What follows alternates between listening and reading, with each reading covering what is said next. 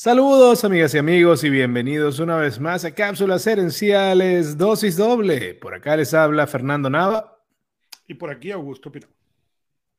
Cápsulas Herenciales Dosis Doble es la iteración, la evolución de mi programa de radio y luego podcast, Cápsulas Herenciales.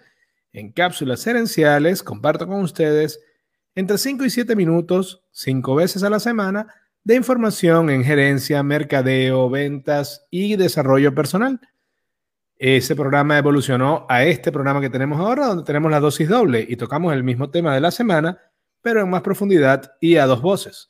Son bienvenidos todos a contactarnos por Facebook, Instagram, YouTube y LinkedIn. Vamos a arrancar y recuerden, estamos, eh, estamos felices de recibir sus comentarios. Augusto, ¿qué tal tu fin de semana de Semana Santa?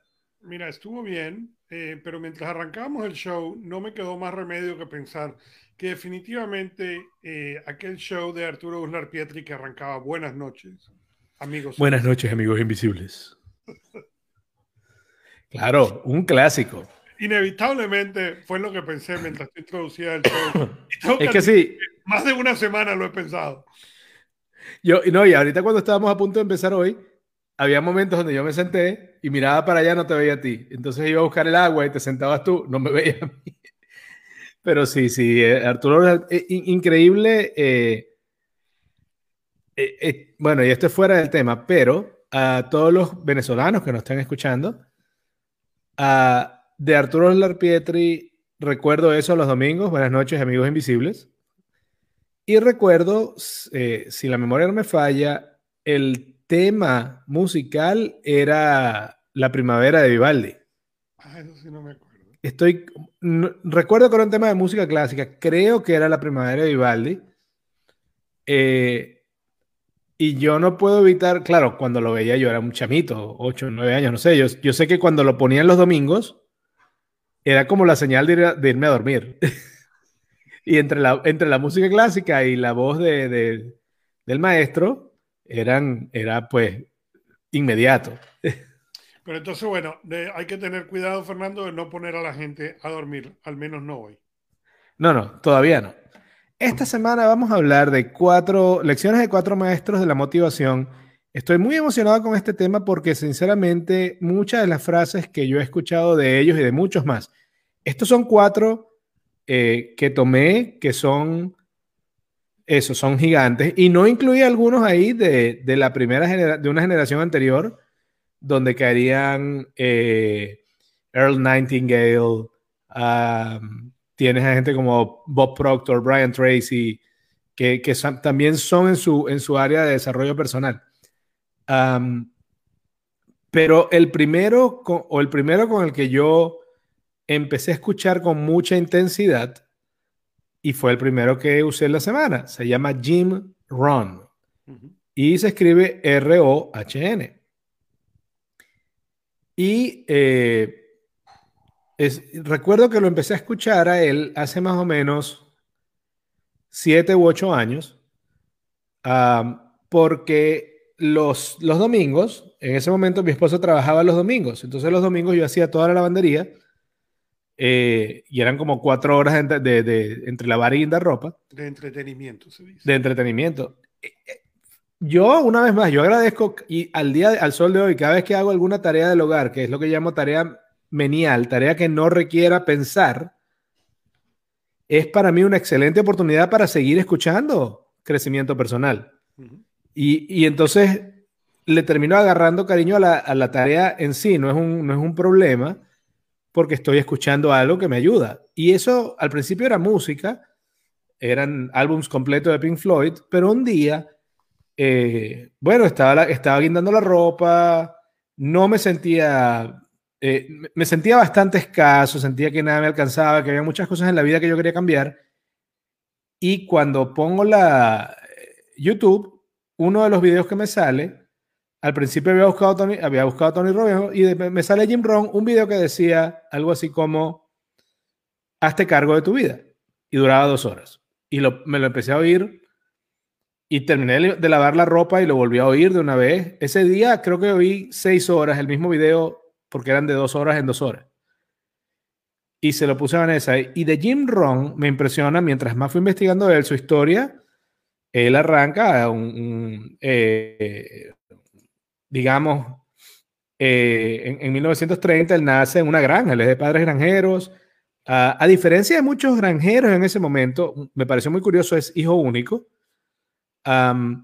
Y eh, cuando tú oyes cuenta, cuando tú escuchas historias de mucha gente que, que nace en los 30 y crece luego, oyes mucho acerca de, de, no poder estudiar, de, la, de los efectos de la Gran Depresión, la Segunda Guerra Mundial, etc.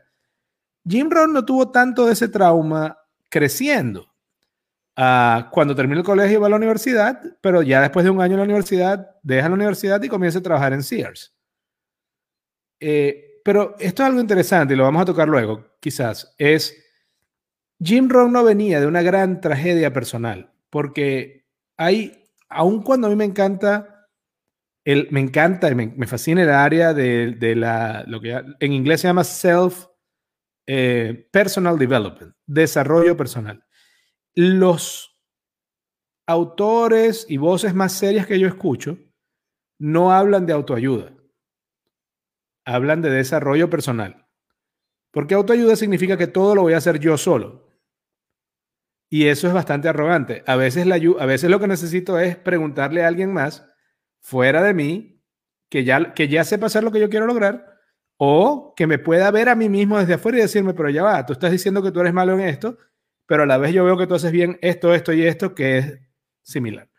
Entonces Jim Rohn no viene de una gran tragedia eh, de vida, es una persona como muchos de nosotros que creció, fue, a la universidad, fue al colegio, a la universidad, él deja la universidad, empieza a trabajar y él cuenta que a los 25 años él tenía un trabajo en Sears, no era pobre, pero le costaba llegar a fin de mes. Y él cuenta que él tenía esposa, tenía un hijo, pero él, él le molestaba el, ser, uh, el, no tener su, su, su, vida con más orden y tener, una, tener más dinero. De hecho, él cuenta que una vez llegó una niña scout a su casa a vender galletas, eh, esas famosas galletas de las niñas scout, y costaba dos dólares cada caja.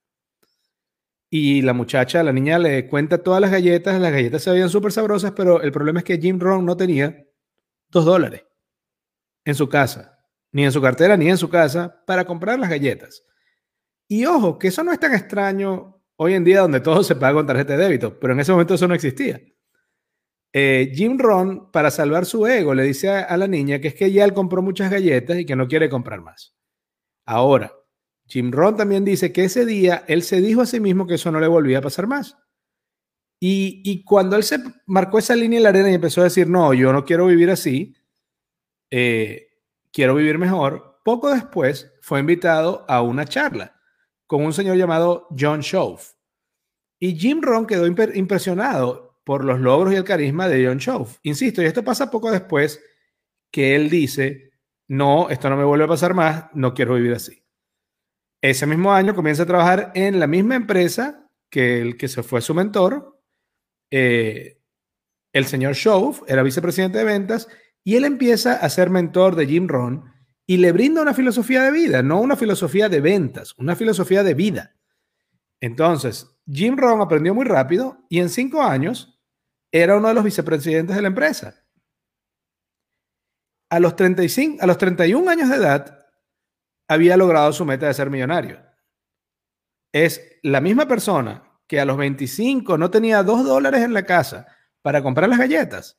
Seis años después era millonario. Y lo había hecho a partir de seguir una, una filosofía de crecimiento y desarrollo personal que tenía mucho que ver con el tomar responsabilidad. Y quería que toques tú un poquito de ese tema de tomar responsabilidad sobre la vida, propia. Uy, se cayó Fernando. Em, desde el punto de vista, siguiendo la conversación de donde veníamos, ¿no? Eh, yo, yo creo, yo tengo un principio como coach en el cual yo enseño lo que se llama el los cuatro pilares. ¿Okay? Y los cuatro pilares incluyen, ya Fernando viene de regreso, los cuatro fue, pilares... fue un mute extremo, porque venía pasando un camión. Eh, los cuatro pilares, el primer pilar es justamente el pilar de la totalidad, ¿no? El, el, Connect Invisible Dots, que es como se llama el programa, que yo, en el cual yo hago, uno de los programas en los cuales yo hago coaching, ¿ok? El primer principio es justamente el principio de la totalidad. Y el principio de la totalidad habla de que tú debes ver tu vida, obviamente, como una, pero, pero lo importante del principio de la totalidad no es si tú ves tu vida como una o la ves en pedazos. Lo, importante del principio de la totalidad es entender cuáles son esas categorías. Porque muchas veces pensamos que, ok, yo quiero tener la vida, sí, pero la vida es un elemento demasiado grande para calificar. Entonces, yo la manera como yo lo enseño, yo divido en 13 componentes. El primero es la salud, el segundo es el aprendizaje y el crecimiento, el tercero son las emociones, el cuarto son tu vida espiritual, ¿okay? el quinto es tu carácter como persona, el sexto es el amor, el séptimo es la, parte de ser padres, ¿ok? Después viene lo que son la vida social y las relaciones, tu carrera profesional, ¿ok? Y finalmente la parte financiera y por último la calidad de vida. ¿Por qué?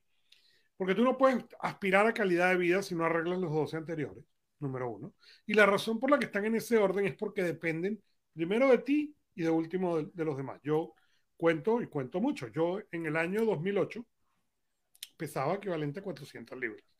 ¿ok? Y hoy en día yo peso 181 libras, ¿ok? Soy más de la, menos de la mitad de lo que, de la, de la persona que solía ser, ¿ok? Pero eres, la mitad, eres la mitad del hombre que eras. Era, era, es más, es más, son menos de la mitad, menos de la mitad del hombre que era. He perdido más libras técnicamente de las que tengo ahora. Pero, y, y por ejemplo, para mí es algo muy interesante, no porque ha sido fácil, ¿ok? Pero yo tengo en este momento mucha mejor salud de lo que yo tenía hace 10 años. ¿okay? Cuando yo en general lo que tiendo a ver con la mayoría de la gente con la que yo me rodeo y los clientes es exactamente la curva contraria, ¿no? La gente siente que los 10 años han pasado y le están mejor. Misma cosa con el crecimiento. Yo tiendo a leer mucho, ¿ok? Y estoy siempre tratando de aprender. Yo he cambiado la manera en que yo aprendo, ¿ok? Pero estoy consistentemente aprendiendo. ¿ok? Lo mismo el trabajo con las emociones, el trabajo con mi vida espiritual, el trabajo de, de cuál es mi carácter, quién soy yo, ¿ok? Si tú no logras entender esos elementos y enderezarlos poco a poco. Lo que tiendes al final a tener es una vida vacía, ¿no? Y cuando volvemos a analizar los cuatro pilares, el pilar de la totalidad, después tiene el pilar de la abundancia, después tiene el pilar del impacto y por último tiene lo que yo llamo el pilar de la libertad. Y en ese pilar de la libertad yo le describo a la gente muchas veces, yo he tenido la gran fortuna de trabajar con mucha gente exitosa, o al menos desde afuera exitosa. Y cuando tú le preguntas a ellos, te encuentras con un fenómeno que yo llamo el éxito que sabe a fracaso. ¿no?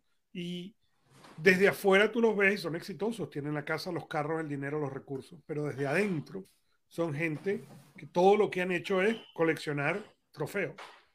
Tienen un éxito que no les sabe nada, sabe fracaso. Lo que quisieran hacer es algo totalmente distinto, pero como no han trabajado todos esos elementos, no se atreven a hacer los cambios necesarios para poder llegar ahí. Muy, muy, muy interesante. Y bueno, por eso digo, una de las cosas que más me gustó a mí de Jim Ron, él tenía una, quizás la frase que, que para mí mejor lo define a él, y, y, yo en cada uno de ellos usé un par de frases, eh, una de las frases que él usa en inglés es, If you don't like how things are, change them. You are not a tree. si no te gustas como, si no te gustan como las cosas en tu vida, cámbialas. Tú no eres un árbol. eh, y otra frase que fue, me marcó mucho, fue, eh, tú puedes tener más porque tú puedes ser más. Y esa frase fue muy impactante para mí porque yo llevaba mucho tiempo en ese momento lidiando con sensaciones, con sentimientos de escasez. Y, era, y, estaba en un círculo vicioso de nunca tengo suficiente dinero y siento que no tengo dinero y como siento que no tengo dinero, siento que soy malo haciendo dinero y como siento que soy malo haciendo dinero, no puedo hacer más. Era un poco como el borracho del, del, del, principito, que él bebía para olvidar la vergüenza de ser borracho. Eh, y claro, cuando, cuando veo esta frase tan sencilla que dice, pero sí, si tú cambias vas a tener otro resultado, suena muy lógico, pero cuando, cuando estamos metidos en ese círculo vicioso, no creemos que ese cambio sea, tan, que exista, ni siquiera, no que sea posible. No sabemos que eso es una opción. Y cuando llega una persona y te lo dice en una frase tan, tan plana y te echa su cuento, porque sí, Jim Rohn llegó a ser millonario a los 31, a los 31 años de edad. Y a los 32 años de edad perdió todo en una inversión. Pero como había, no fue una lotería, él había aprendido a hacer ese dinero, a los 34, 35 ya otra vez era millonario. Él daba sus charlas acerca de ventas, pero también de cómo había logrado ser millonario dos veces y cómo sobre todo había logrado salir de su pensamiento original, que era, es culpa de todos los demás. Y él, y él lo cuenta en sus historias. Él dice, cuando, cuando empieza a trabajar con su mentor, el mentor le dice, eh, mira, pero Jim, tú eres un tipo, tú estudiaste un poquito en la universidad, tienes experiencia gerencial en Sears. ¿Cómo es posible que tú no, no, no estés bien financieramente? y, y, Jim Ron le dice, le hace una lista. No, que, que, la inflación, que el gobierno de los republicanos, que el gobierno de los demócratas, que el clima, que la familia que no me quiere prestar plata, que... Y entonces eh, él le hace esta lista, la tarea fue hacerla por escrito y llevársela. Y él le presenta esta lista, a su mentor y el mentor lee, sí, lo, la inflación, etcétera, los vecinos, la familia, todo lo demás, la lluvia, el clima. Y, y, el, y el, mentor le dice a Jim Ron, eh, señor Ron, su, su, su lista está muy buena, pero tiene un problema. Usted no está en ella. Y entonces él dice algo así como, ese día él agarró, votó esa lista y escribió otra lista que era yo. Y no es que, y es importante porque eso es la responsabilidad. La responsabilidad es, no es caerse a golpes a, uno mismo. De decir, yo soy el culpable de todo lo malo que me ha pasado en la vida, yo soy el culpable. Y es muy curioso porque es que en español, y quizás específicamente en español latino, responsable y culpable son casi sinónimos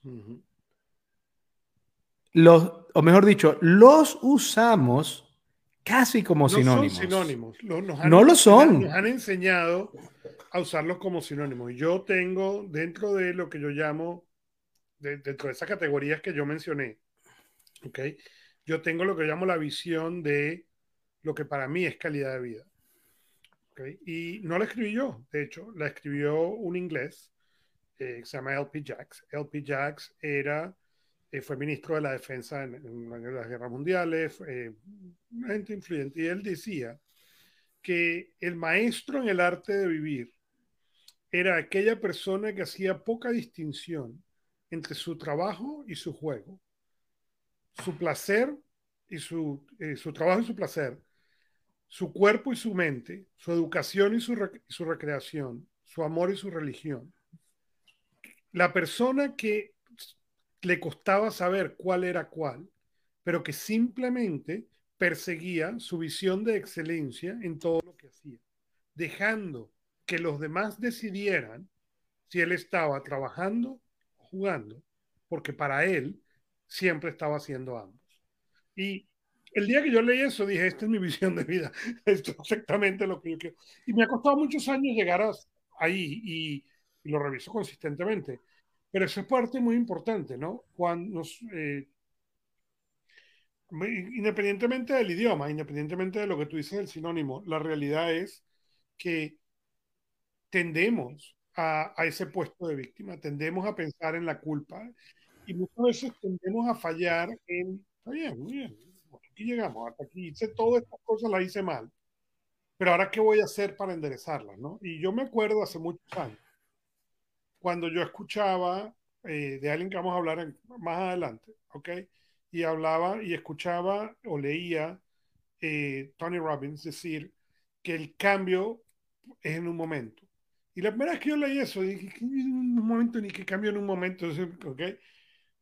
Y me costó todo admitir muchos años en entender lo que él decía. Y hoy en día entiendo que él tenía razón. El cambio es en un momento. Es en el momento en el que tú decides, no más. El problema es que esa decisión es realmente difícil. ¿Por qué? Porque nadie nos ha enseñado a tomar esa decisión, ni siquiera en pequeños puntos. Y lo que nosotros tendemos a verlo es en la máquina. Yo quiero que mi vida cambie, si eso no va a pasar instantáneo. Entonces tiene que empezar a ver dónde ese cambio no es lo que en inglés decimos overwhelm, no es, no es abrumador. Pero cuando tú dices, por ejemplo, cuando, si, yo te digo, voy a perder 250 libras, ¿no? No lo, vas no lo puedes creer, no puedes creer en una meta así cuando estás parado, cuando estás parado del otro lado de esa meta. Correcto. Por ejemplo, ok, ahora, si yo digo voy a perder una libra, una libra puede ser creíble, ¿ok? Y, y, una vez que pierdo esa libra, celebro y voy a, ahora voy a perder otra libra. De ese modo, libra a libra, puedes llegar a perder las 250. Pero eso sucede con cualquier cosa, ¿ok? Cuando tú escuchas, por ejemplo, la gente que está en, en, en deuda, endeudados, ¿ok? Y tú le dices, bueno, ¿cuánto debes? Debo 50 mil dólares. ¿Ok? No, tu objetivo no puede ser voy a pagar 50 mil dólares. Tu objetivo tiene que ser, voy a tratar de pagar 10 dólares más de lo que pagaba. 50. 10, dólares más de lo que pagaba antes. Voy a hacer el pago mínimo más 10 dólares. Y voy a ver cómo puedo conseguir para aumentar esos 10 dólares a 20 dólares. ¿Okay? Esa es una de las grandes diferencias que no se nos enseña. ¿okay? Se nos enseña a pensar en el grande. Y el problema es que al momento que ese objetivo es abrumador, tendemos a correr para el otro lado. Y la enseñanza al menos lo que yo enseño, es tienes que empezar a llevarlo hasta el punto donde ya no es abrumador. Por ejemplo, cuando a mí la gente se me acerca y yo hago el coaching para escribir un libro. ¿Ok? Y tú le preguntas a la gente, bueno, ¿y cuál es la historia? No sé. ¿Cuántas páginas vas a hacer? No sé. ¿Cuánto puedes escribir? Bueno, puedes escribir dos páginas. No. Puedes escribir un cuarto de página. A un cuarto de página se puede escribir, entonces ese es el reto. Vamos a escribir un cuarto de página todos los días. El momento en el cual ese objetivo deja de ser abrumador, ese es el momento donde se debe poner el objetivo. No, eso, eso es tota-, estoy totalmente de acuerdo. Eh, y, recuerdo, eh, Zig Ziglar, eh, él cuenta algo similar eh, en, en, uno de sus libros acerca de ponerse metas. Él quería rebajar algo así como 30 libras en no sé cuántos meses. Y él sacó la cuenta y era como media libra por semana. Y entonces esa era su meta. Y él estaba escribiendo un libro y tenía que escribir el libro para esa misma fecha, tenerlo listo. Y eran como media página, tres cuartos de página al día, pero todos los días. Eh, y, eso es muy importante. Y, volviendo a Jim Ron, lo que a mí me gusta mucho de Jim Ron es que él, una vez más, cuando él le decía, no, pero es que si tú, si tú no estás en la lista, tú no puedes resolver el problema. Hace poco escuché una frase que me encantó que decía, tú no puedes resolver un problema que no decidas tener. Si no, si tú sientes que ese problema no es, no es tuyo, no lo vas a poder resolver. Eh, porque y, el, y la persona lo llamaba, se vuelve un gravity problem, un problema que está fuera de ti. Ahora, cuando dices, no, yo tengo un problema de X o Y, solamente ahí lo puedes empezar a resolver. Eh, a mí de, Jim Rohn me encantó, ya para pasar a Tony Robbins, precisamente, me encanta es la manera tan llana en la que él habla. Es un tipo que le, le, pagaban a veces hasta un millón de dólares por una charla y lo volaron de un lit, o sea, lo, lo, mandaban por avión y lo llamaban para que fuera a Malasia y después fuera a Australia y después fuera. Tipo se recorrió el mundo hablando y tú lo escuchas hablar y nunca usa palabras complicadas, nunca eh, te habla de una manera difícil de entender, cosa en la que cae mucha gente. No, el tipo es muy llano. Eh, eh, él es muy llano, práctico e inspirador a la vez.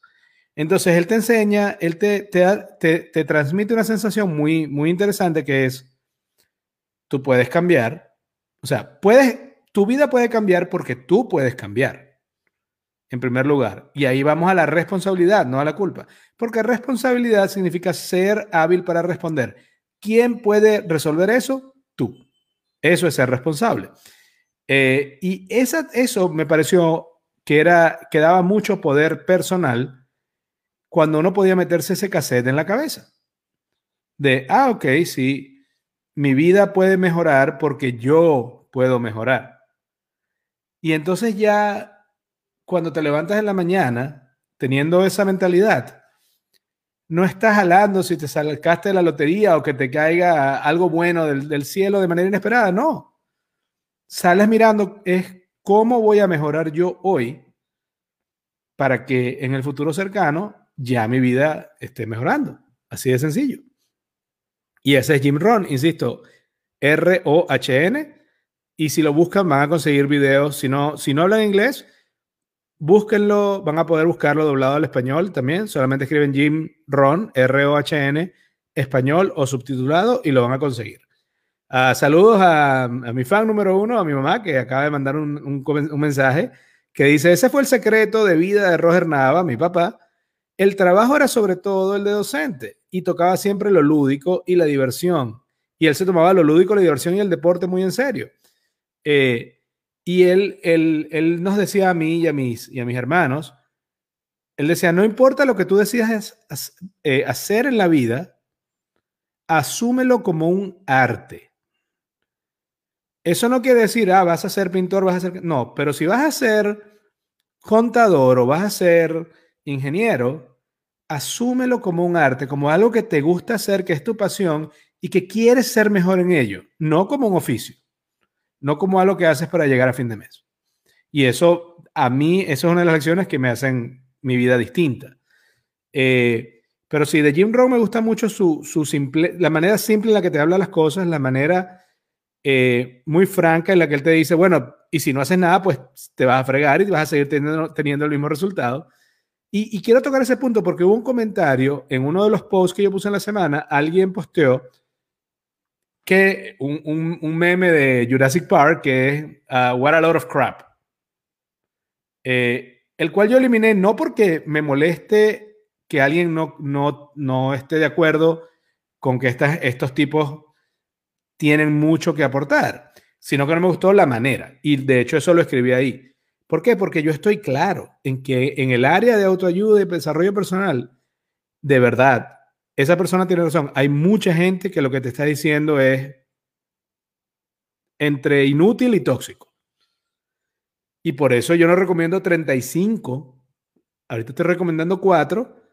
Y no es que yo los, los admiro eh, a muerte como personas, sino que hay lecciones que ellos transmitieron que me han sido útiles a mí.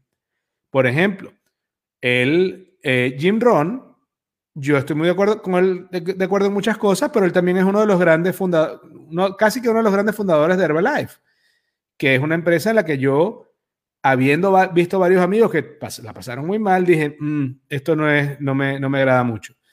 Eh, cuando hablemos de Zig Ziglar, Zig Ziglar era, era bastante homofóbico.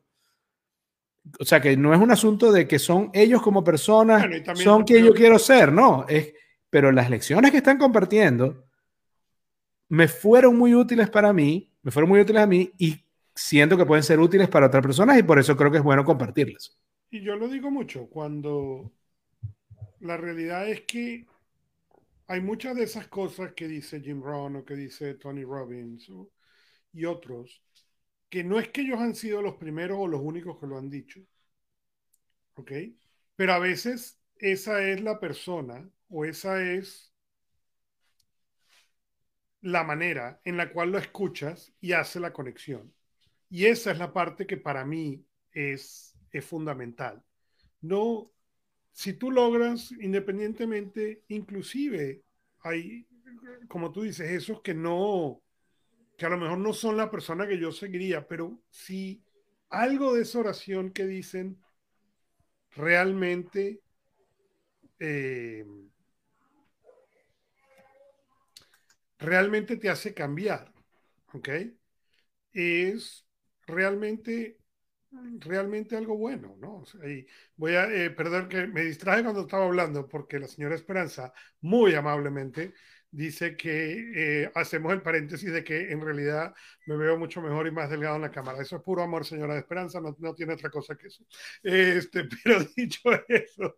Eh, te, te ve como el filtro, de, como el del filtro del gato, es el filtro del amor. El filtro del cariño no tiene remedio, pero, el, pero la realidad es que, aunque es cierto que muchas de esas cosas, hay dos elementos. Hay un elemento eh, si realmente es algo que aplica o que no aplica. Y el segundo elemento es, estamos listos para escucharlo. Como yo compartí, cuando Tony Robbins dice, el cambio sucede instantáneo o en un momento, de un día para otro. Yo leí la primera vez que leí eso, ¿okay? y hoy en día entiendo que él tiene razón. ¿okay? Pero, por ejemplo, yo hice... Y, viene de la palabra decidir, que es muy importante, y ahorita cuando hablemos de Tony Robbins deberíamos tocar eso, pero él dice, recuerda que decidir viene de la palabra decadere, que significa cortar. Y entonces, la decisión no es que decidí A, la decisión es que decidí que no voy a hacer todas estas otras cosas. Correcto. Porque, cuando, porque si no, si, si, si tú dices, no, yo quiero perder 200 libras, pero, quiero, pero también quiero comer pizza todos los, todos los, los, los, martes y los jueves y torta todos los viernes y sábados. Bueno, yo también. Eso no fue, no fue una decisión porque, porque, porque no decidiste no hacer otra cosa, es lo que quiero decir. De acuerdo. Eh, saludos también a Ramón Tavares, eh, empresario latino aquí en Bonaire. Eh, él es fanático del programa, yo soy fanático del trabajo de él y hoy pudimos hablar los dos, casualidad eh, necesitaba un trabajo hecho en la casa y la persona que vino fue el mismo. Entonces, un gran saludo a Ramón Tavares también que nos está escuchando. Eh, vamos a hablar entonces ahora de Tony Robbins. Tony Robbins, de hecho, fue uno de los pupilos de, de Jim Rohn. Tony Robbins eh, era de una familia pobre, la madre era alcohólica, él dice que tuvo entre 5 y 7 padrastros que él recuerde creciendo. Él nació en 1960 en California y en los 70, cuando ya tenía 17 años, eh, él, solía defender a los, a los hermanos menores de la mamá. Y en una de esas, la mamá lo persiguió por toda la casa con un cuchillo para, para apuñalearlo. Eh, y Tony Robbins dice que ese día él se fue de la casa y no volvió más. Y empezó a trabajar como conserje, como bedel, limpiando la misma escuela donde se había graduado. Y, y, es, eso es algo que quiero destacar. Cuando tú te gradúas del colegio, tú no quieres volver al colegio, pero además volver como Bedel debe haber sido algo eh, que pudo haber sido muy destructivo. Sin embargo, él dice, no, yo estaba trabajando ahí, pero yo quería más. Y empezó a escuchar a Jim Rohn, empezó a seguirlo, empezó a promover los videos y eh, en, en el 1983 él publica su primer libro llamado Unlimited Power, Poder Ilimitado y hace el infomercial del libro. Uh, ya a este momento había estudiado coaching, había estudiado neurolingüística y él pasó en siete años. En ese momento él tenía 23, 24 años. Él pasó de ser el bedel del colegio donde se había graduado a los 17 a ser millonario eh, en, en, a los 20 y pico, 23, 24 años. Y su mensaje es tomar acción, es como dices tú, es decidir de verdad qué es lo que vas a hacer y empezar a hacer y no hacer las cosas con ese filtro en mente. Eh, este señor, Tony Robbins, además, ah, tiene varias caridades y una de las caridades que él tiene es que lleva comida en Navidad y en Acción de Gracias. Y el origen de esa historia es que cuando él era niño, una vez alguien llegó a regalar una cesta de comida en su casa el día de Acción de Gracias y el padrastro no lo quería dejar entrar. Pero la mamá de Tony Robbins dio las gracias, agarró la cesta, la puso y dice que por eso fue que cenaron, que si no, no habrían cenado, no una cena de acción de gracias, habrían cenado, punto. Y ahora ellos eh, en esas fechas dan, más, dan comida a más de 4 millones de hogares. Hay, hay frases, es como dices tú, tiene que ver con, ellos agarraron, leyeron y oyeron a, los, a grandes maestros anteriores y te repiten la lección desde su manera auténtica y a lo mejor te resuena más. Una de las frases de Tony Robbins que a mí me resuena más y que yo la comparto mucho es, si sigues haciendo lo mismo de siempre, vas a seguir recibiendo lo mismo que siempre has recibido. Y, y yo sé que parece, eh, a ver, súper lógico, hasta que, y súper sentido común, hasta que hablas con la gente. Con la gente que quiere cambiar y que te piden ayuda y tú les dices, ok, y, y, quedamos en que ibas a hacer esta acción varias veces a la semana para empezar a tener resultados. ¿Le hiciste? No. Ok. Está bien, pero si sigues haciendo lo mismo que estabas haciendo antes, vas a llegar al mismo sitio que antes. La manera en que la comparto yo aquí cuando hablo con gente en, en Bonaire, en, digamos, en algunos eventos, es si tú llegas a la esquina de la carretera Rincón y cruzas a la izquierda, hoy, ¿a dónde llegas? Y todo el mundo, a Rincón, me dicen, al otro, a la otra, el otro pueblo aquí en Bonaire. Y le digo, ¿y si mañana haces lo mismo, a dónde llegas? a Rincón. Y, y les pregunté, ¿y entonces, cuando tomes esa carretera, cuántas veces tienes que tomar esa carretera para que te lleve al otro lado de la isla? me dicen, nunca me va a llevar. Bueno, es así. Mientras tomas el mismo camino, vas a llegar al mismo destino. Si no te gusta el camino, si no te gusta el sitio al que estás llegando, agarra otra carretera para otro lado. Pero lógicamente, eso es lógico pero también nos defendemos y tratamos de seguir haciendo lo mismo, pero queremos que la cosa cambie. Entonces hablan de, tú quieres que tu vida cambie, pero tú no quieres cambiar, suerte con eso. Así es, así es. Y, y por eso yo pienso que, que esa parte es tan importante y es tan importante escuchar las distintas perspectivas, ¿no? Como tú dices, eso no es mucho más diferente, eso que dice Tony Robbins no es diferente de lo que decía Albert Einstein. Eh, al respecto, ¿no? O sea, si tú quieres resolver un problema, no lo puedes resolver al mismo nivel que lo estás haciendo. Simplemente eh, una manera muy... Es lo mismo en realidad, lo que, pero justo desde una perspectiva diferente. Y ahí es donde mucho de esta gente trae una, una, una, perspectiva diferente. Yo lo digo mucho cuando a mí la gente dice, bueno, pero te, vas a leer otro libro. Sí, porque si, si yo voy a invertir 9, 15 dólares, ¿okay? que es el costo de un libro, ¿okay? y en las 100 páginas yo logro encontrar una idea que produzca 9 dólares, el libro es gratis. Correcto. Entonces, y, lo, y la realidad es que cuando tú tienes... Y hay ideas ahí que son invaluables. De acuerdo, de acuerdo. Hay, hay ideas que te cambian la manera de ver la vida y sencillamente te hacen más feliz. Así eso no te genere per se un dólar. ¿Qué pasa cuando consigues? Y, y, y, no solo que es que lees muchos libros, a veces leemos los mismos libros varias veces.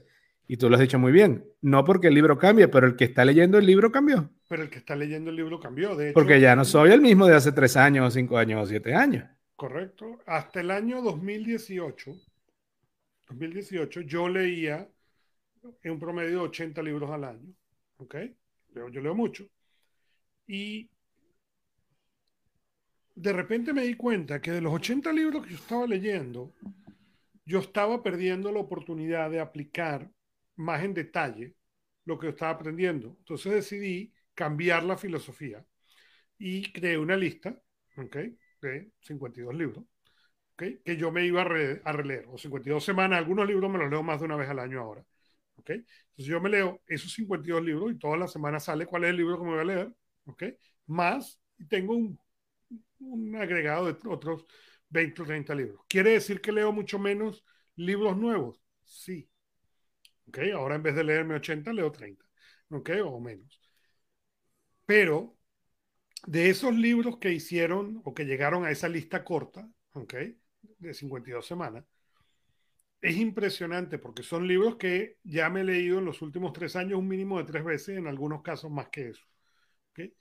Y me ha permitido tener un nivel increíblemente variado, tan diferente a lo que había sido el interés del libro. Y muchos de esos libros, a pesar de que me los he leído cuatro, cinco, seis veces ahora, cada vez que me los leo es un libro diferente, es un libro nuevo.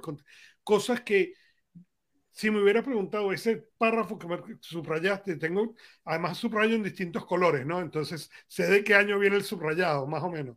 Eh, está bueno ese tip. Y los ves así y dices, este, como yo subrayé tres, tres, líneas más arriba, tres líneas más abajo, pero no subrayé las líneas del medio?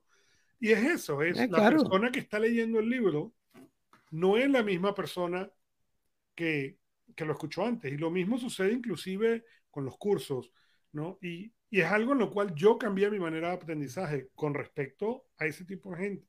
Porque la realidad es que muchos de estos casos, Tony Robbins, Jim Rohn, son gente que ha tenido la oportunidad de trabajar en, con gente de altísimo nivel en el cual a lo mejor yo aún no tengo la capacidad de ver ese, ese horizonte, pero que mientras más los estudio y más los leo, más cerca tengo o más chance tengo de poder ver esa visión que ellos tienen. Eh, una cosa que me gusta a mí, que me impresiona, y yo lo menciono en la cápsula del martes, de Jim Ron, de, Tony Robbins, es, es, su energía. Es el nivel de energía que, que, que, que el tipo te, te, tiene en sus charlas. Y yo le dije a la gente en la cápsula, vayan, eh, oigan un video y se van a dar cuenta de lo que estoy hablando, porque es, es increíble, es increíble. El tipo es un, dinamo, es, un, es como un generador, una, un alternador de camión, diría yo. O sea, el tipo, mucha energía, mucho optimismo, pero mucha también sinceridad de, no, que la gente dice que lo intentó todo y cuando le preguntas, ah, ok, intentaste 40 maneras de, de, de ser un mejor deportista. No. ¿Intentaste 20? No. ¿Intentaste 10 maneras? Por ejemplo, si es perder peso, ¿intentaste 40 maneras? No. ¿20? No. ¿Cuántas intentaste? Dos. ¿Y cuánto tiempo? Bueno, un, mes cada una. Ah, entonces de verdad intentaste todo. No. Entonces él, es, muy directo y él tiene otra frase que con la que puedo cerrar ya la parte de Jim Ron, de Tony Robbins, perdón, que a mí me encanta, que él dice, eh, sí, ten claro el problema, identifica el problema. Una vez más, tú no puedes resolver un problema que tú, no crees que tú crees que no tiene. Entonces él dice, ten claro el problema pero pon la energía en la solución. Y una vez más, suena, es como claro, es muy lógico, pero ¿cuánta gente no has conocido tú, Augusto? Que cada vez que hablan contigo es para recordarte y recordarse a ellos mismos el problema que tienen. Y solidificar y hacer que el problema sea más fijo y se quede con ellos. Y no hablar de la solución. Todos, no, no, no, yo lo he hecho, tú lo has hecho, todos lo hemos hecho. Pero esa es la realidad. Identifica el problema, pero la energía ponle en la solución.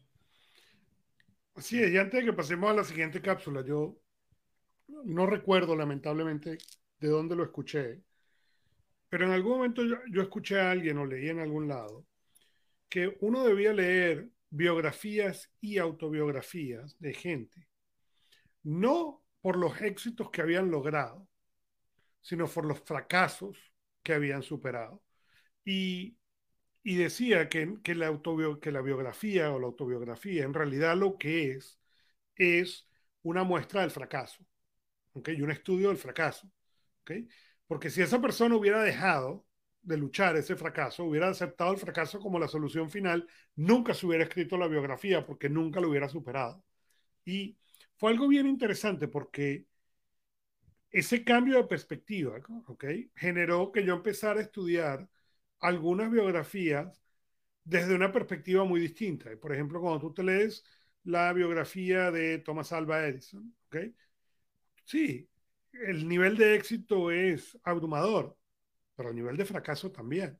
Cuando tú piensas en la historia de Henry Ford, el nivel de éxito es abrumador, el nivel de fracaso también.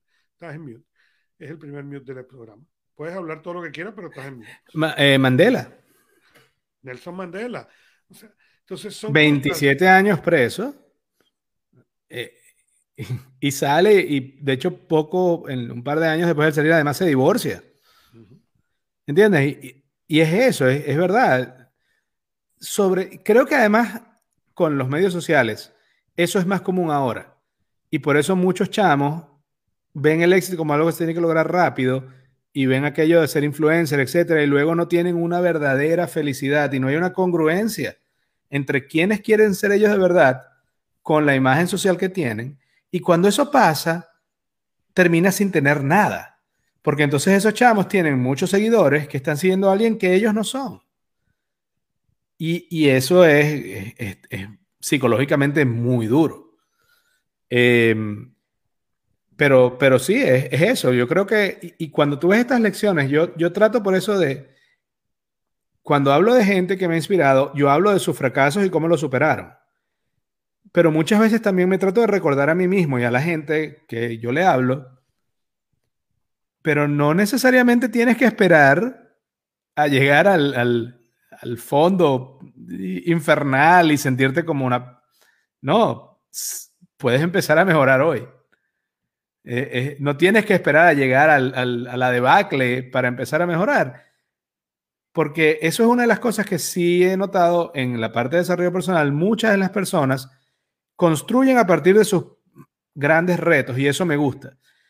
Pero creo que es importante transmitir el mensaje de pero si tú estás bien, si tú no estás en el, en el barro de la derrota, sino que tú estás en clase media y quieres estar un poco mejor, ¿quiere decir eso que tú no puedes mejorar porque no estás en la derrota? Tienes que llegar hasta el fondo. No. Pero sí tienes que tener claro que para mejorar, tienes que dejar de ser quien eres. En parte, eso es lo que va a tocar. Tienes que convertirte en la persona que puede lograr la meta. Y eso es incómodo. Es incómodo si estás en el... De hecho, es menos incómodo cuando estás en el, en el fondo del barril, porque en ese momento dices, bueno, ya, vamos a intentar otra cosa porque ya estoy, ya perdí. En cambio, cuando tienes algunas victorias personales y tienes cierta estabilidad, a veces cambiar es más difícil por eso, porque tienes muy claro lo que puedes perder. Correcto. Entonces, no hace falta llegar al fondo. De hecho, hay una frase, hay una frase de esas que me gusta mucho que dice, tú quieres, tienes que querer ser una mariposa tanto, tanto, tanto, que estás dispuesto a dejar de ser un, oruga. Correcto. Correcto. Aplica exactamente a lo que tú estás describiendo, ¿no? Si tú quieres llegar ahí, si lo quieres tener tanto, tanto, tanto, que tienes que estar dispuesto a dejar ir lo que tienes hasta ahora. El tercer orador motivacional gigante para mí, también una energía muy, muy sabrosa, es Les Brown. Uh, Les Brown nace, y yo lo digo en la cápsula de ayer, él no nace en una clínica, él no nace en su casa. Su madre era adolescente, pobre, y lo dio a luz a él y a sus hermanos gemelos en un edificio abandonado en un barrio pobre de Miami. Cuando tenía tres semanas de nacido, la mamá lo entrega en adopción y cuando tiene mes y medio, una señora llamada Mamie Brown, que no tenía dos trabajos, no tenía marido y no tenía mayor, mayor dinero, va y adopta a los dos niños. Y ahí es donde yo siempre digo que esa señora tenía más, lo que le faltaba en dinero le sobraba en corazón. Porque yo conozco mucha gente que teniendo muchos más recursos es incapaz de adoptar un perro. No digamos dos niños y cambiarles la vida. Esta señora tenía clara eh, su, su, que ella quería tener un impacto y cuando se enteró los, los adoptó y, los, y los, los crió. Les Brown era muy inquieto. De hecho, él era inquieto y tenía problemas de aprendizaje, tanto que el colegio lo, lo etiquetaron, como a los 8 o 9 años, lo etiquetaron como retrasado mental educacional. Y él se lo creyó. Y él dice que un día cuando tenía como 15, 16 años, él estaba en el otro salón, porque para rematar su hermano, gemelo, sacaba muy buenas notas. Entonces él era de Don Brown, él era el hermano tonto. Un día, estando en una clase con un profesor, el profesor que no lo conocía le dice: Mira, Les, párate y escribe, resuelve esta ecuación en la pizarra. Y Les Brown le dice al profesor: No, yo no puedo, profesor. Y el profesor dice: ¿Por qué? Bueno, porque es que yo soy retrasado mental educacional. Y el profesor se levanta y le da un golpe a la mesa y lo mira y le dice: Muchacho, no vuelvas a dejar que la opinión que alguien tenga de ti defina quién eres tú. Y empezó a darle un poquito de, apoyo a, Les Brown. Les Brown se gradúa del colegio, logra graduarse, en parte gracias a un profesor que le dijo, no, porque alguien piense, te, te dé una etiqueta, no tienes por qué agarrarla. Les Brown, igual, se graduó, es pobre, empieza a trabajar de jardinero municipal, de jardinero con la alcaldía pero su sueño en ese momento era ser locutor. Les Brown va a una emisora de radio, pide hablar con el gerente y dice, hola, señor gerente, yo quiero ser locutor en esta emisora.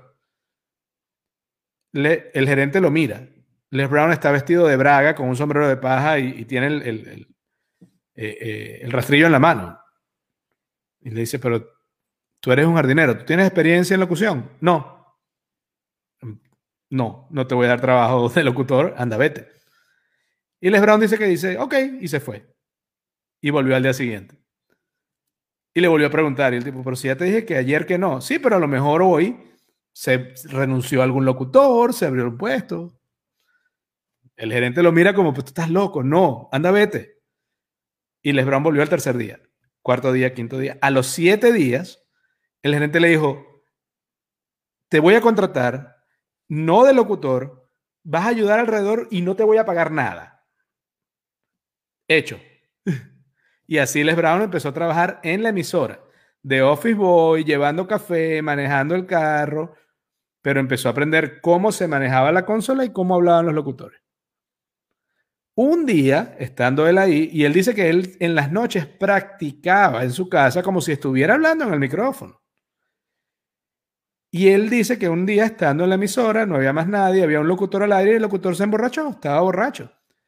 El, el gerente, el director de la emisora, llama y le dice, mira, este tipo está borracho, ¿quién más está por ahí? Y Les Brown, no, ¿quién es más nadie? Entonces, pero tú sabes manejar la consola, ¿sí? ¿Qué? ¿Puedes tomar, puedes hacerte cargo del programa? Sí. Entonces Les Brown cuelga y antes de sacar al borracho y tomar el control del programa, llama a su mamá y llama a su novia y les dice, pongan la radio que voy a salir al aire. Y Les Brown sale, hace el programa, termina las dos horas del programa, pone música, maneja la consola, full energía. Si tú ves el video, el tipo todavía se acuerda, él recuerda perfectamente todo su discurso que dio primera vez en la radio eh, full, full de, energía. Tanto que después de esas dos horas le dijeron, mira, ¿quieres trabajar de DJ medio tiempo? Y él empezó de medio tiempo, tiempo completo, terminó de director de la emisora. Luego de eso, él se fue a, eh, se lanzó a, congresista, ganó tres veces. Pero en ese momento otra vez cambió su sueño y quería ser orador motivacional.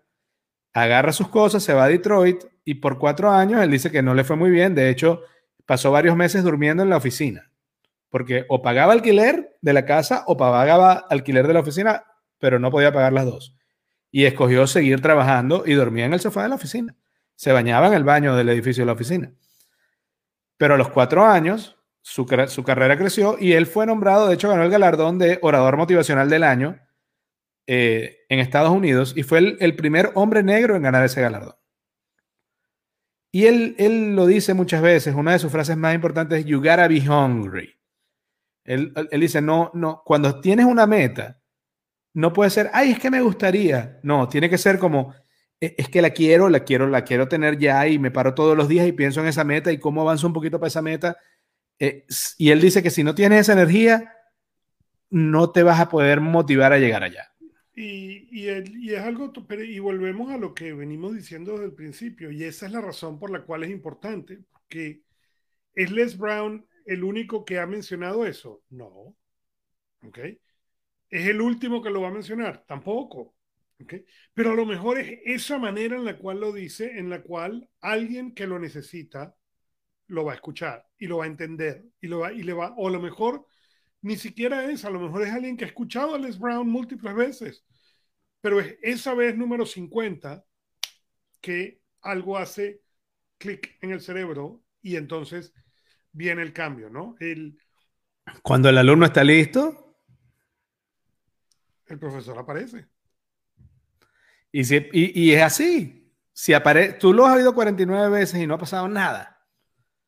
Pero un día en tu cabeza ya estás como, no quiero esto más, ¿qué es lo que... Y de repente oyes la frase que habías oído muchas veces y dices, ah. Hay una, hay una frase de Jim Ron que es, trabaja más en ti, trabaja más tiempo, pasa más tiempo trabajando en ti mismo que en tu trabajo. Que yo la oí como siete años antes de entenderla bien. Porque era más fácil para mí trabajar en el trabajo que decir, hey Fernando, tú tienes aquí esta creencia autolimitante, estás haciendo esto que no está bien, eso es mucho más incómodo. Pero en la medida que pasé más tiempo haciendo eso, empezó a mi, mi trabajo empezó a ser de mejor calidad. Y, y, esa es la cosa donde esas cosas son importantes, ¿no? Y el camino no necesariamente va a ser fácil, ¿no? Y yo recuerdo un tiempo hablando de alguien exitoso eh, y teniendo la oportunidad en realidad de hablar con esta persona realmente exitosa, ¿no? Y estábamos hablando de un problema. Y esta persona me dice, no, en realidad tú y yo tenemos los mismos problemas. ¿Cómo tenemos los mismos problemas? Sí, la única diferencia es el número de ceros que mi problema tiene versus el número de ceros que tu problema tiene. Yo era una persona, estaba, estaba, creo que una vez ni siquiera terminado la, la universidad. Y, y recuerdo haber escuchado esa frase y, y, honestamente en ese momento no la entendí. ¿Ok? La entendí años después cuando yo empecé a trabajar. Yo recuerdo ya, ya graduado, empiezo a trabajar y digo, si yo pudiera hacer tanto dinero al año, ya está. Y cuando hice esa cantidad de dinero dije, mm, de verdad, no, necesito un poquito más, necesito un poquito más. Y un día, eh, hablando con alguien más joven que yo, ¿ok? No, porque es que no sabe el problema, es que necesito usted, ¿ok? Y en el momento que él dijo, yo, y el, monto, yo me le quedé viendo y dije, ah, esto fue lo que a mí me dijeron. Del Ahora lo entendí. Ahora fue que lo entendí. Y esa es la parte por la cual es importante eh, escucharlo, ¿no? Y efectivamente, ese era el problema. En ese, en ese momento entendí lo que a mí me habían dicho el número de cero cuando pude ver, sí, el problema es que tú tienes un problema fácil de resolver, yo ese lo puedo resolver, pero si resuelvo el tuyo, ¿cómo resuelvo el mío que tiene dos ceros más? Y, y, eso es muy importante, mantenerlo en perspectiva.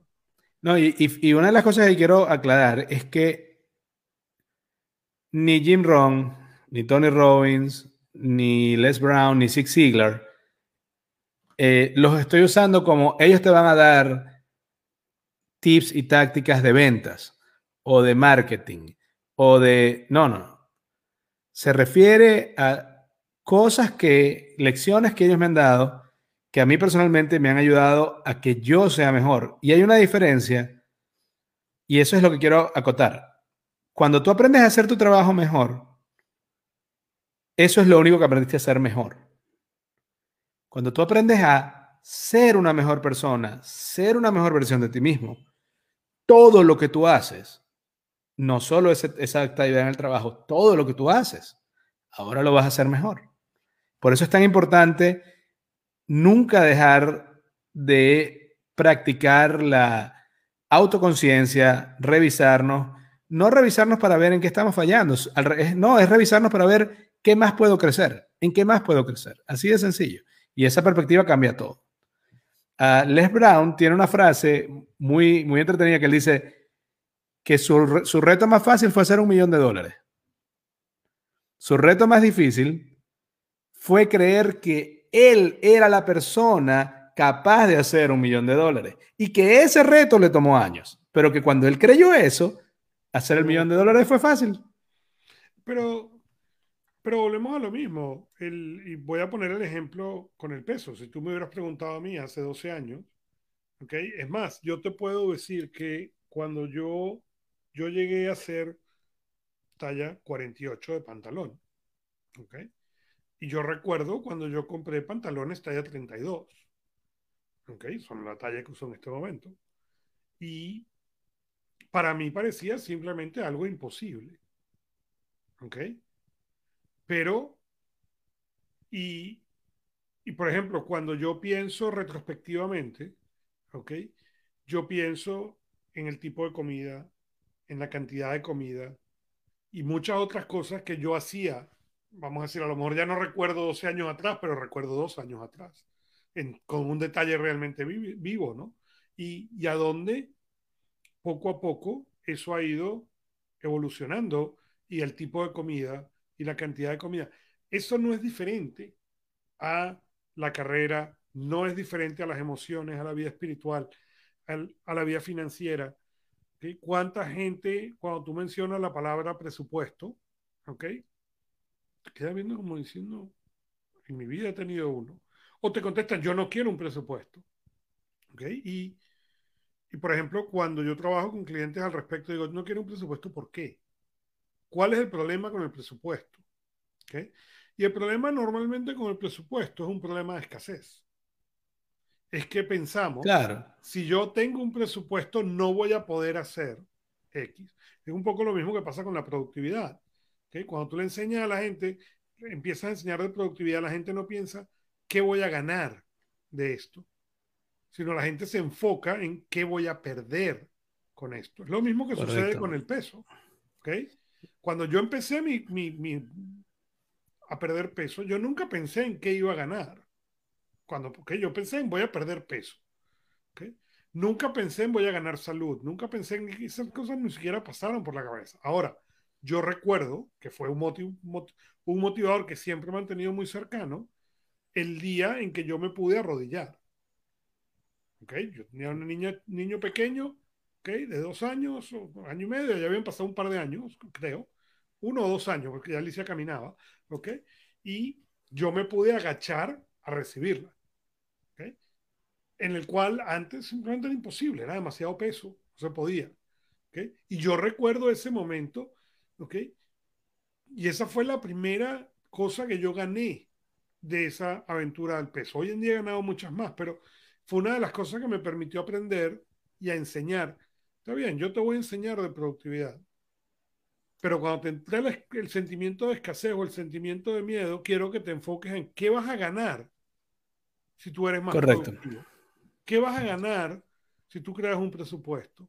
¿Qué vas a ganar okay, si, si tú eres mejor papá? Y él no es como tiende la gente a verlo. La gente tiende a voltearlo al revés. No, porque si hago, si paso más tiempo con los niños, no tengo tiempo para hacer esto. Si paso más tiempo en la, eh, no tengo tiempo para hacer esto. Claro, porque lo que vamos a perder está claro. Es que hay claridad en lo que vas a perder. Sin duda. Pero no en lo que vas a ganar. Pero no hacemos el trabajo de, ganar la claridad en lo que vamos a ganar. No es que lo que vas a ganar no puede ser claro. Es que no tendemos a hacer el trabajo de qué es lo que vamos a poder ganar. De, de hecho, eso que mencionas ahorita, eh, otra cosa es además decirle a la gente, yo no te estoy pidiendo, en el caso de Augusto, tú no te estabas pidiendo a ti mismo, eh, hoy, hoy voy a perder 250 libras. Tú no te estabas diciendo a ti mismo, hoy voy a perder medio kilo. Pero tú sí te decías a ti mismo, ¿qué puedo hacer hoy? Que me ayude. ¿Qué es lo mejor que puedo hacer hoy para avanzar en mi meta? No voy a llegar a toda mi meta en un día, en una semana. No, es haz de lo que puedes hacer, haz lo mejor que puedes hacer hoy. Ten claro que mañana vas a ser una mejor persona por eso. Y a lo mejor mañana vas a poder hacer más. Pero no dejes que el tamaño de la meta haga que tú sientas que el mínimo peldaño, el mínimo metro que puedes avanzar hoy es, no es importante. No, es que es todo lo que hay, es, el, es ese avance que puedes tener hoy.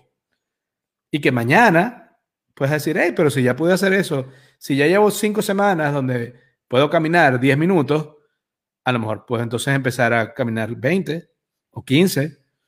Y es, es, en esa victoria diaria. Porque todo, todo lo que no te guste de tu vida hoy en día, lo construiste también de manera diaria. con, con, con la deuda la, mayoría de la gente que tiene problemas de deuda no es que fueron y compraron 30 mil dólares en un día. Compraron y compraron. Ah, ahora quieres reducirlo. Sí, tiene que ser un esfuerzo diario. Y no es un esfuerzo, es una recalibración de quién quieres ser tú. Porque quien quiere ser tú, estás tratando de convertirte en quien eres hoy a la persona, a la versión de ti mismo que puede resolver el problema. Y eso todo lo tienes que recordar todos los días. Eh, y es así. Eh, la última frase de Les Brown, y ya con esto vamos a Zig Ziglar y cerramos, es, él dice algo así como, mucha gente no está viviendo sus sueños por andar viviendo sus miedos. Y es así, es la cantidad, una vez más, cuando, cuando he hablado con gente que quiere cambiar y te cuentan su, su, su problema o su tragedia, y el primer día los escuchas y eres empático y, terminas la sesión diciendo, ok, pero vamos a ver, trata de hacer esto, esfuerzo mínimo, pero cinco veces al día. Describir, por ejemplo, una cosa de la que das gracias. Pasa la semana y les preguntas. No, es que no lo hice porque es que, imagínate, mi problema es tan grande que no puedo dar gracias por... No, entonces no lo estás intentando resolver porque estás enamorado de tu problema, porque tu problema te define, es tu zona de confort, es a lo que estás acostumbrado a hacer. Entonces, eh, eso de que estás viviendo tus miedos en vez de tus sueños es una decisión. Es una decisión. Y, tú hablabas ahorita de algo de la productividad y el coaching. y llevo las últimas tres semanas he estado haciendo journaling casi a diario como un reto. Eh, y una de las cosas que tú aconsejas muchas veces, eh, el journaling es hacer algo en la mañana, algo en la noche. No lo he hecho en la noche, pero como lo he estado haciendo cada día, escribo lo del día anterior. Y yo escribí hoy, me dio mucha risa, me reí, escribí jajaja ja, ja, en el journal. Porque yo escribí, no, el día de ayer fue, fue chévere, pero no fue tan productivo. Porque en verdad lo que pude hacer, y empecé a, listar nada más, nada más las cosas que había hecho, caminé una hora, tuve un almuerzo, una cena con la familia y los panas, resolví 14 problemas en la oficina, estudié holandés, estudié ventas, estudié... Cuando hice la lista, yo dije, ¿cómo demonios estaba pensando que el día no fue productivo? Pero si no lo escribía, me iba con esa idea para la cabeza. Entonces, una de las cosas que quiero mencionar es el journaling, que de eso yo creo que un día vamos a hacer una semana nada más de, journaling. Y es muy importante, y como tú dices, sí, yo recomiendo que se haga. Yo tengo un producto, se llama el Impact Journal, eh, que es uno de los productos que yo uso en mi coaching, pero yo la razón por la que yo no necesito el Impact Journal. El Impact Journal, eh, obviamente lo pueden comprar, pero el, lo que yo recomiendo es, el journal tiene que tener dos, dos cosas. Uno, como tú dices, un recuento de lo que pasó, pero dos, la gente tiende a fijar objetivos, ¿ok? Y revisarlos. La gente que es muy organizada una vez al trimestre, La, gente, la mayoría de la gente una vez al año, ¿ok? Y por eso hay tantos chistes de los, los, chistes del año anterior y el año tachado para el año siguiente y tachado para el año siguiente. Y la razón por la que eso tiende a pasar no es porque el objetivo es malo, no es porque el sueño no es bueno, sino ni es porque la gente sea incapaz. Correcto, sino porque no lo volvemos a revisar. Entonces se nos olvida. Entonces, cuando tú revisas tus sueños en la mañana y en la noche, lo que pasa es que puedes hacer ajustes mucho más seguidos. Cuando nosotros pensamos en el cohete que va de la Tierra a la Luna, ¿okay? ese cohete, ¿okay? o pensamos en un avión que va de, Los Ángeles a Nueva York, ese avión o ese cohete están fuera del curso la gran mayoría del tiempo. La razón por la cual se necesita un piloto no es para llevar, llevar el avión, es para, hacer los ajustes del curso del, del, Sí, del, claro. Una de las maneras que, y es eso, tienes que reajustar a diario. Correcto. Ah. Y eso exactamente es lo que provee, lo que te da esa a diario, revisar tus objetivos a diario, hacia dónde voy, aunque parezcan imposibles. Lo que tiendes a empezar a ver desde el punto de vista más científico es el cerebro tiene una cosa que se llama el sistema reticular. El sistema reticular funciona como un radar. Va pipín, pipín, pipín. Cuando tú le recuerdas consistentemente lo que está buscando, lo que pasa es que lo encuentra. Cuando tú no se lo mencionas, y pasa alrededor, como ya tú no se lo mencionas, simplemente lo pasa. Es lo mismo que sucede, por ejemplo, hoy en día. Yo hoy en día puedo tomar mejores decisiones con la comida. ¿Por qué? Porque tengo mucho tiempo prestando atención de a dónde voy, qué es lo que no debo comer, qué es lo que debo evitar. Por ejemplo, yo digo mucho, ¿cuál es el trigger? El, ¿Cuál es el, el, Sí, el detonante. El detonante, ¿ok? Y en, en, mi caso es pizza, ¿ok? Si tú me dices pizza, yo tengo que correr rápidamente hacia el otro lado porque... Huir. Huir, sí, sí, ¿ok? Y cuando yo me levanto y digo, una gana de comer pizza, yo ya he aprendido que es el, tengo unas ganas de, de, de, comer pizza, es el equivalente a abrir la aplicación de Journal para ver por qué necesito comer pizza. Exacto. No es que no vuelvo a comer pizza, no es que no he vuelto a comer pizza. sí, pero no como, no como un... Eh, lo mismo que yo estoy he intentado hacer ya los últimos meses, es comerme la comida, no los, no los sentimientos. Correcto. Eh, una eh, vamos ahora con el último gran clásico, lo vamos a hacer un rápido, es Zig Ziglar. Y Zig Ziglar nace en una familia, él era el, onceavo de dos hermanos. Ah, cuando él tiene como seis años, se murió su papá y uno de sus hermanos, y la madre sola, viuda, cría once hijos. Eh, y él también estudia en el colegio, va a la universidad, aprende, aprende ventas eh, pero él fue aprendiendo múltiples lecciones en el camino y la fue vaciando en, sus discursos de ventas, entregando a los vendedores. Y, y, él, de verdad que el tipo es tan, una, es también, es como Jim Rohn, es muy sencillo, es muy humorista. El tipo habla, si, si hablas inglés, el tipo habla con un acento muy cómico. Eh, pero él hablaba sobre todo del poder de las metas y de por qué las metas no es algo que, que te... él, hablaba de que las metas son algo que te tienes que poner y apuntar a ellas a diario. Y él hablaba de cómo él escribió su libro y él tenía el número de palabras que él necesitaba escribir cada día para poder llegar a la meta. Y él también en ese mismo momento estaba perdiendo el peso y tenía el peso que él quería perder cada semana para llegar a la meta. Y él tenía puesto un póster cuando la esposa le regaló los chores de trotar, los, pantalones de trotar, él puso, la, digamos, el papel que viene con el pantalón porque él dice, es que yo me quiero ver así. Y él puso eso en el espejo y lo veía. Él dice, cada vez que yo iba al baño en mi casa, veía ese. Entonces, esa meta, no es que él se puso la meta y volvió a ver en, un año, sino todos los días. Y él tenía un mensaje similar, y esto me recuerda también a la persona que escribió, no, todo eso es, por decirlo en venezolano, paja.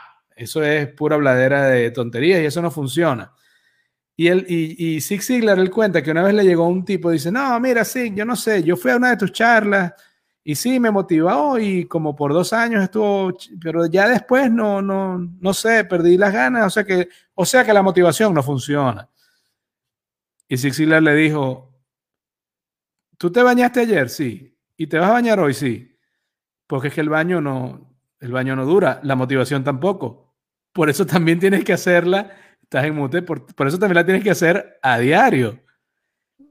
Y yo voy más allá, y los objetivos tienes que hacerlos a diario. Porque, porque si no, no vas a llegar allá. Así es. Y esa es mi cita favorita de Six Ziglar. ¿okay? La motivación es como el baño, tiene que hacerse todos los días. ¿okay? Y aquí está. ¿okay? Yo me tú hablaba, me extendí.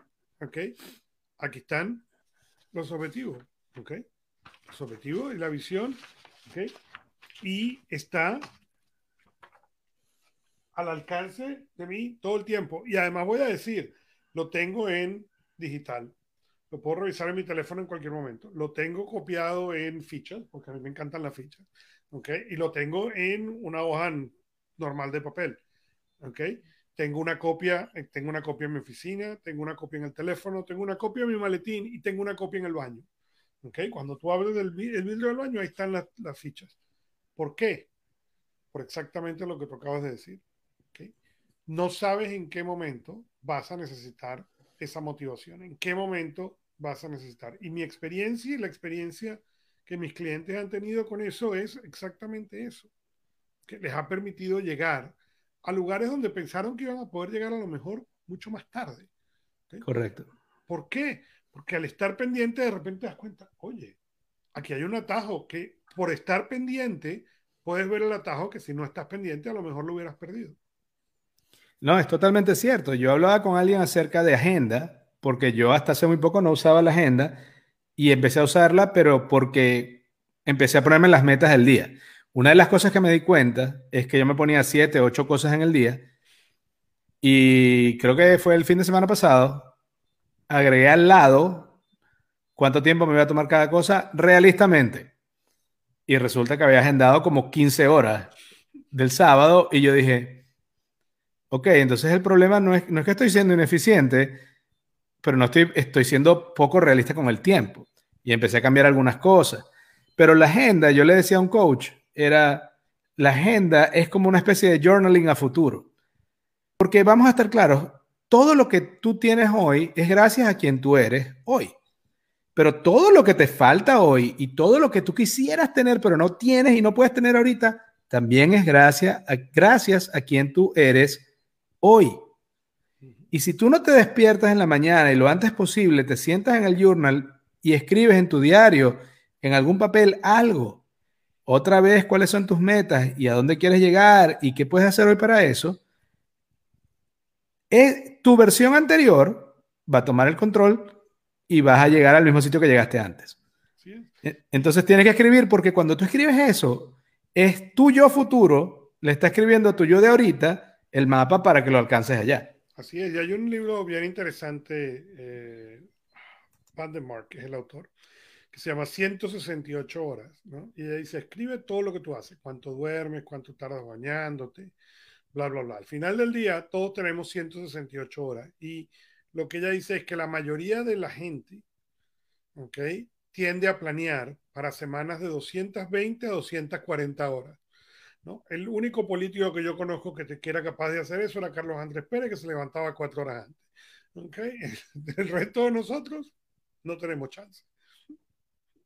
Claro, y es así. Yo, yo recuerdo que en el día de ayer, que fue improductivo, hasta que hice la lista de todo lo que había hecho, em, yo sentía que era improductivo porque había, había pasado alrededor de cuatro o cinco horas no trabajando.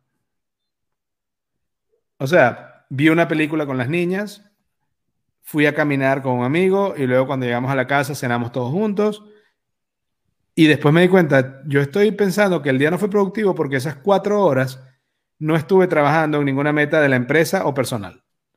Y luego me di cuenta, eh, perdón, de la, de la, empresa donde trabajo 9 a 5 o de la empresa personal. Y luego me di cuenta, ya, pero mira estas otras 14 cosas que lograste, que todas eran importantes. Y entonces me di cuenta de eso. Estaba jugando el día en base al tiempo que no le había dedicado a eso y no a las cosas que había hecho, los logros que tenía. Y, y, me di cuenta que hay que estar pilas con eso, porque tengo que estar pilas con eso. Así que estos fueron los cuatro gigantes de la motivación para mí. Eh, insisto, yo creo que en todos ellos puedes conseguir lecciones y sé que en todos ellos, porque lo revisé, lo investigué, en todos ellos puedes conseguir material en YouTube con subtítulos en español o doblado al español. Es gratis y te puede cambiar la vida si estás listo para escuchar. Así que ya con eso eh, creo que podemos cerrar y, y, quiero cerrar precisamente con una frase de Zig Ziglar. Eh, y él dice, no hace falta que seas excelente para comenzar, pero tienes que comenzar para llegar a ser excelente. Ese es el valor para mí de la, el, el progreso diario, los 5 o 2 centímetros, el, el, eso es clave. Cada día es una oportunidad para que avances un poquito en convertirte en la persona capaz de lograr tus metas. Creo que ya algo, algo más, Augusto, de tu lado. No, ah, lo único que, que, queda por decir es el lema de nosotros, que recuerden que... El éxito, tu éxito. Al principio decía, sabes que el eslogan cambió un poco el primer año al segundo año. Y, y tú lo vas a detectar la primer, el primer eslogan decía, el éxito se construye con acciones, no con ilusiones. Y después de un año lo cambié. Y dice, tu éxito lo construyes con acciones, no con ilusiones. Gracias a todos, gracias mi mamá, gracias a Ramón, gracias a todos los que nos escuchan. Y aquí nos vemos el próximo jueves a las ocho y media hora del este. Así es. Gracias a todos. Gracias.